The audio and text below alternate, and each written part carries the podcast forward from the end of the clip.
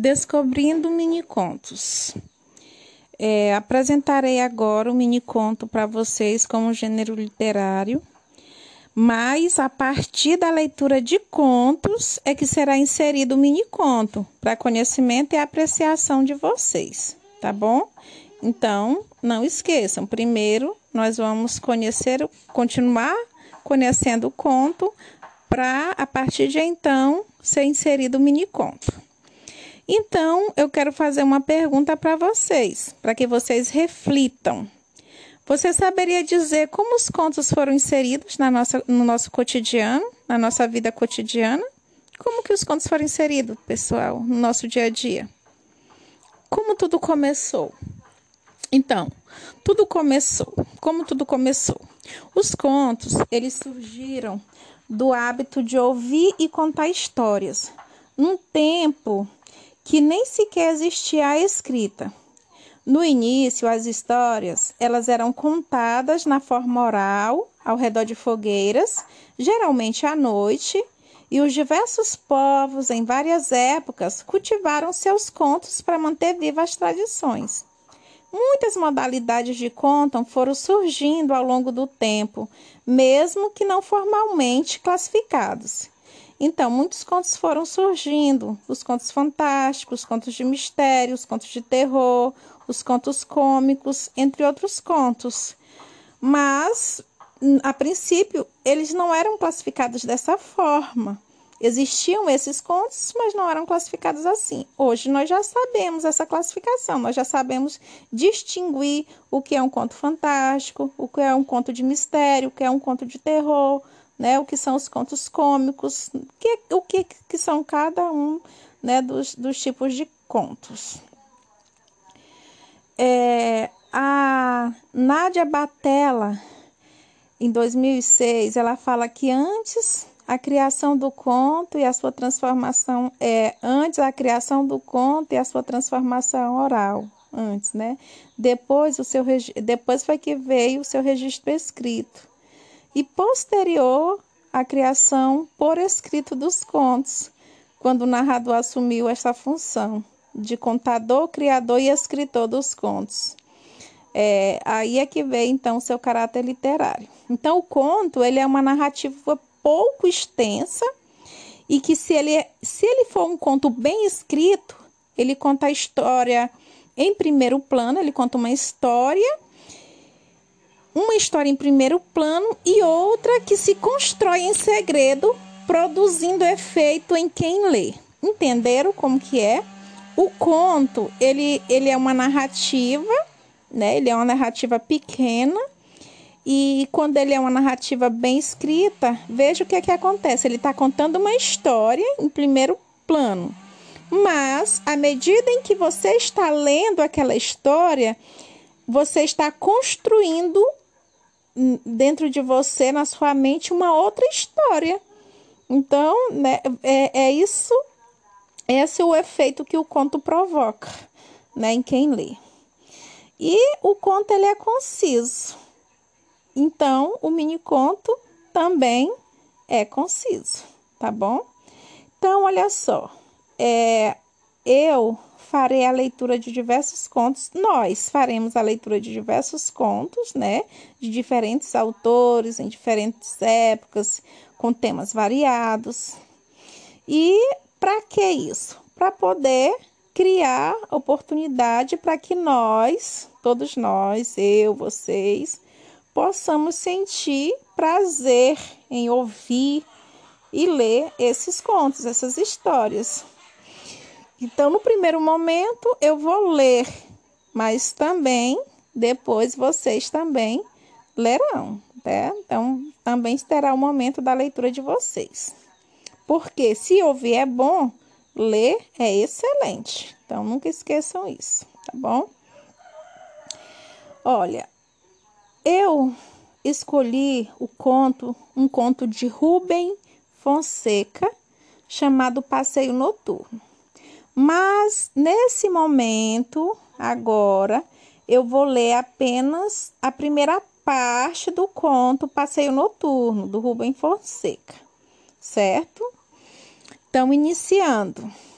Cheguei em casa carregando a pasta cheia de papéis, relatórios, estudos, pesquisas, propostas, contratos.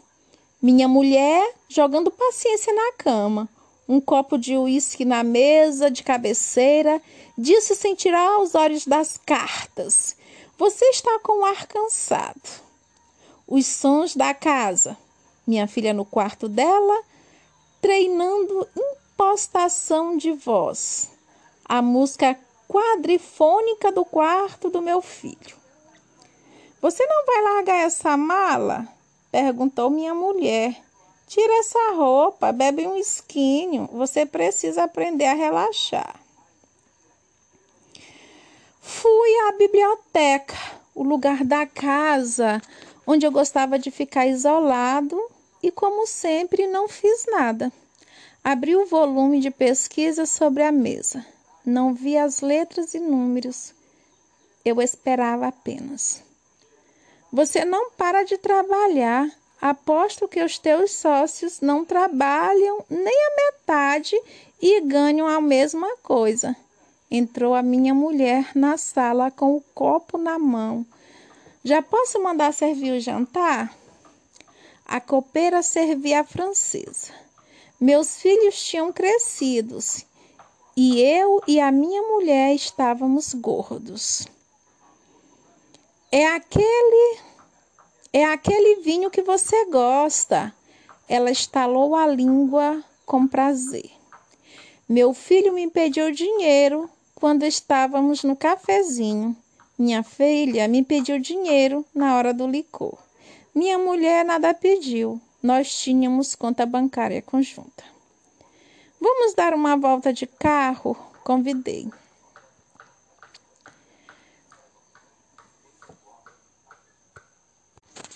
Vamos dar uma volta de carro? Vamos dar uma volta de carro, convidei. Eu sabia que ela não ia, era hora da novela. Não sei que graça você acha em passear de carro todas as noites. Também aquele carro custou uma fortuna. Tem que ser usado. Eu é que cada vez me apego menos aos bens materiais, minha mulher respondeu. Os carros dos meninos bloqueavam a porta da garagem, impedindo que, impedindo que eu tirasse o meu. Tirei os carros dos dois, botei na rua. Tirei o meu, botei na rua. Coloquei os dois carros novamente na garagem. Fechei a porta. Essas manobras todas me deixaram levemente irritado. Mas, ao meu ver, os para-choques salientes do meu carro o reforço especial duplo do aço cromado, senti o coração bater apressado de euforia. Enfiei a chave na ignição. Era um motor poderoso que gerava sua força em silêncio, escondido no capô aerodinâmico. Saí, como sempre, sem saber para onde ir. Tinha que ser uma rua deserta nessa cidade que tem mais gente do que moscas. Na Avenida Brasil, ali não podia ser. Muito movimento. Cheguei numa rua mal iluminada, cheia de árvores escuras, o lugar ideal. Homem ou mulher? Realmente não fazia grande diferença. Mas, na minha aparência, ninguém em condições comecei a ficar tenso. Isso sempre acontecia. Eu até gostava, o alívio era maior. Então vi a mulher, podia ser ela, ainda que mulher fosse menos, emo menos emocionante, por ser mais fácil. Ela caminhava apressadamente, carregando um embrulho de papel ordinário coisas de padaria ou de quitanda. Estava de saia e blusa, andava depressa. Havia árvores na calçada, de vinte e vinte metros. Um instante, problemas a exigir um, uma grande dose de perícia. Apaguei as luzes do carro e acelerei. Ela só percebeu que eu ia para cima dela quando ouviu o som da borracha dos pneus batendo no meio-fio. Peguei a mulher em cima dos joelhos, bem no meio das duas pernas, um pouco mais sobre a esquerda, um golpe perfeito. Ouvi o barulho do impacto partindo os dois ossões. Dei uma guinada rápida para a esquerda. Passei como um foguete rente a uma árvore e deslizei com os pneus pneus cantando de volta para o asfalto. Motor, motor bom, o meu.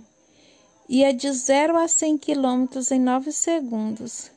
Ainda deu para ver o corpo todo desengonçado da mulher. Havia ido parar. Da mulher. Havia ido parar, colorido de sangue, em cima de um muro desses baixinhos da casa de, de casa de subúrbio. Examinei o carro na garagem, corrigi orgulhosamente a mão de leve pelo paralamas, os para-choques sem marca. Poucas pessoas no mundo inteiro igualavam a minha habilidade no uso daquelas máquinas. A família estava vendo televisão Deu a sua voltinha, agora está mais calmo? Perguntou minha mulher, deitada no sofá, olhando fixamente o vídeo. Vou dormir. Boa noite para todos, respondi. Amanhã vou ter um dia terrível na companhia. Bom, e essa é a primeira parte do conto. Essa é a primeira parte do conto, né? Do conto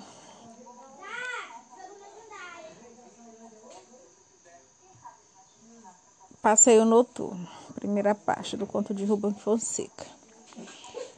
É, então, esse conto, pessoal, veja bem a complexidade.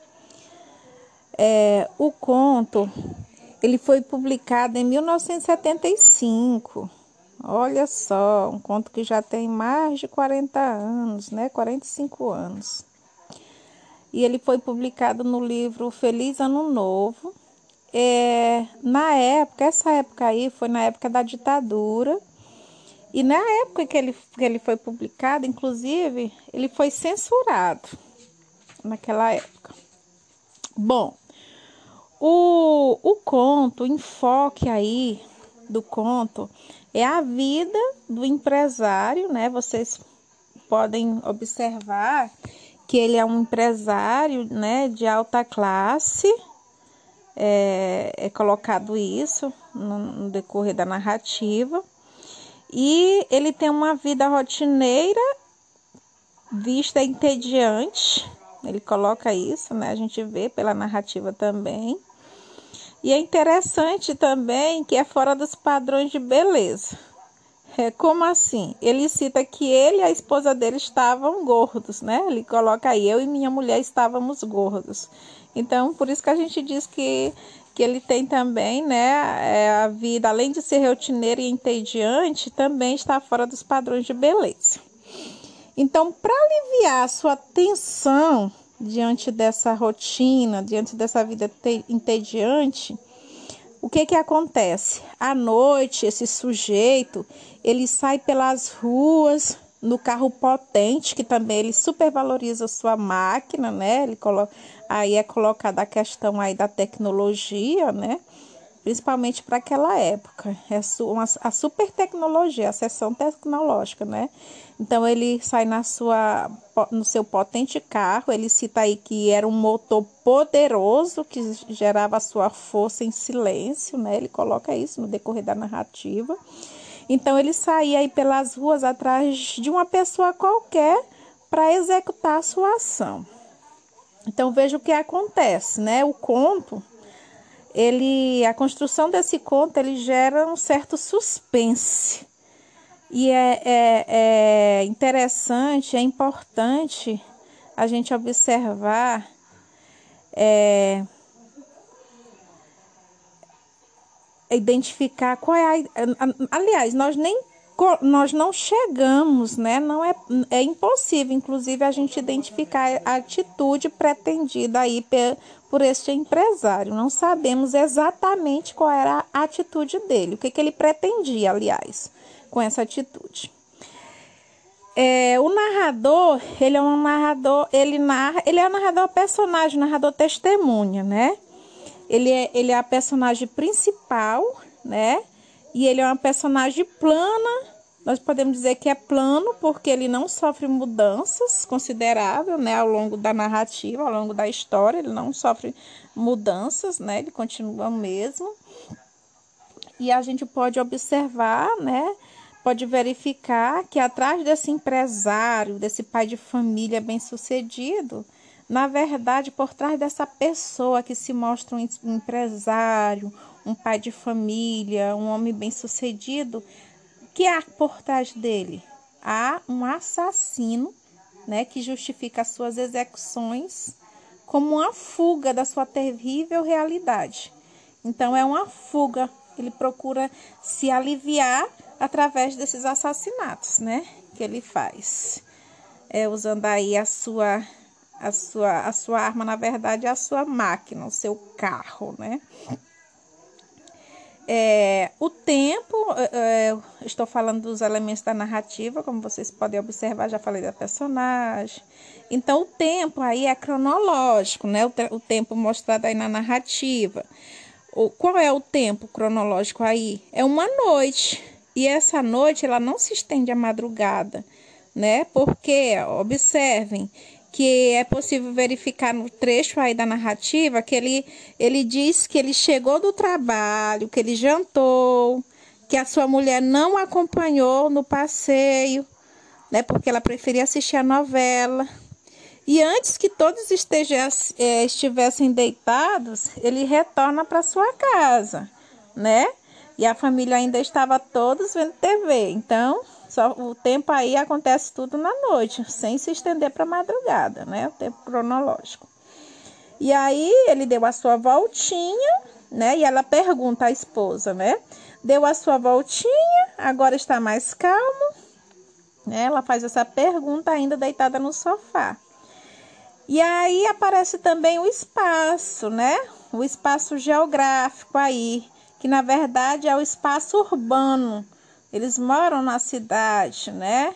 E ele sai, olha só, ele sai de casa, ele procura a rua, ele, ele, ele, ele, ele cita a Avenida Brasil também, que é muito movimentada, né? E ele quer uma cidade, ele quer lugares não movimentados, lugares calmos, escuros de, prefer, de preferência, né? Então, o espaço geográfico aí é o espaço urbano. A temática aí, né, do estresse, do cotidiano, na verdade, de uma metrópole, é cidade do Rio de Janeiro, Avenida Brasil em São Paulo, né? E que supostamente é que gera essa ação, o estresse, né? Esse grande estresse. Então, é, o, o conto, né? Nós podemos perceber todos esses elementos, né? Da narrativa presente nesse conto. O Rubem, Rubem Fonseca, ele é um escritor muito famoso, né? E ele, é, ele a, a especialidade dele é contos de suspense. É, é, pode, os contos deles sempre tem, a maioria deles, né? A especialidade dele é, é essa questão da, dos contos de suspense. E aqui a gente vê esse homem, né, de uma família é, claramente ele é um homem rico, um homem de família, um homem rico, um homem orgulhoso, né? É, mas observem que ele, é, ele tem esses indícios de sociopatia. A gente vê isso no conto, né? Esse, esses indícios de sociopatia. Primeiro, ele, é, o que, que aparece para nós? Um cenário familiar, só que medíocre, né? Dele como empresário. Né? Observe que, que é mostrado os filhos pedintes. A esposa é extremamente distraída, né? alienada em relação às terapias diárias e, e, noturnas do marido, ela não sabe de nada, né?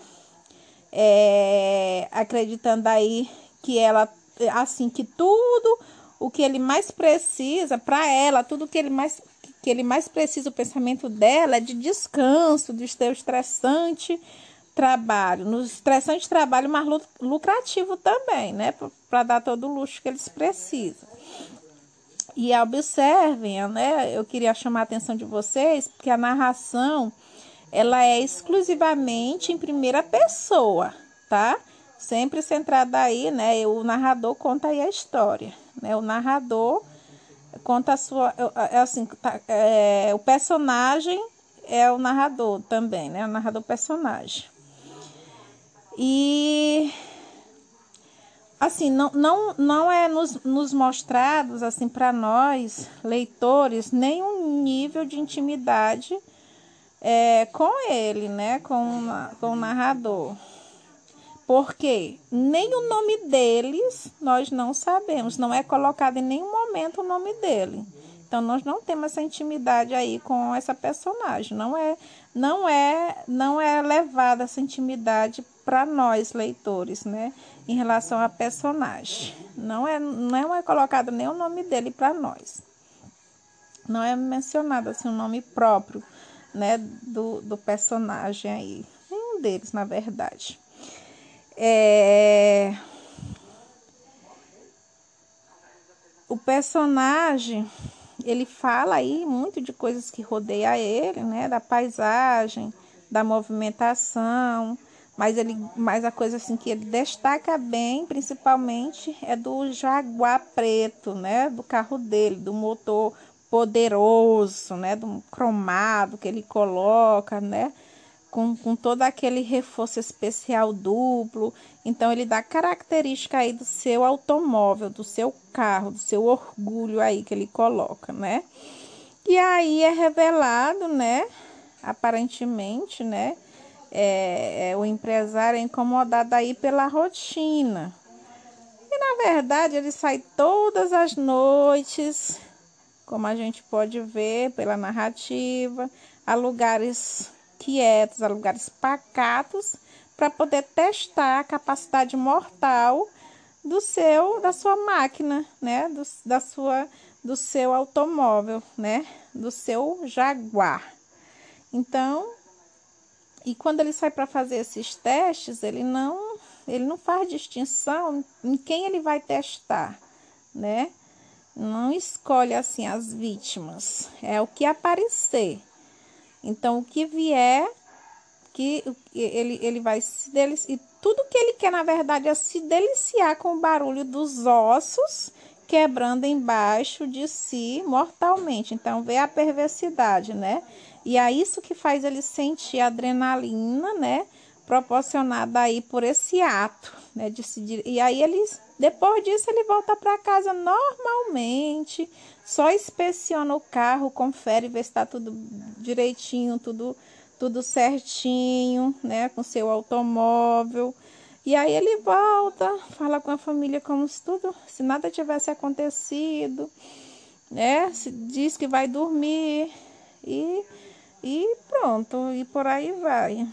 E a família.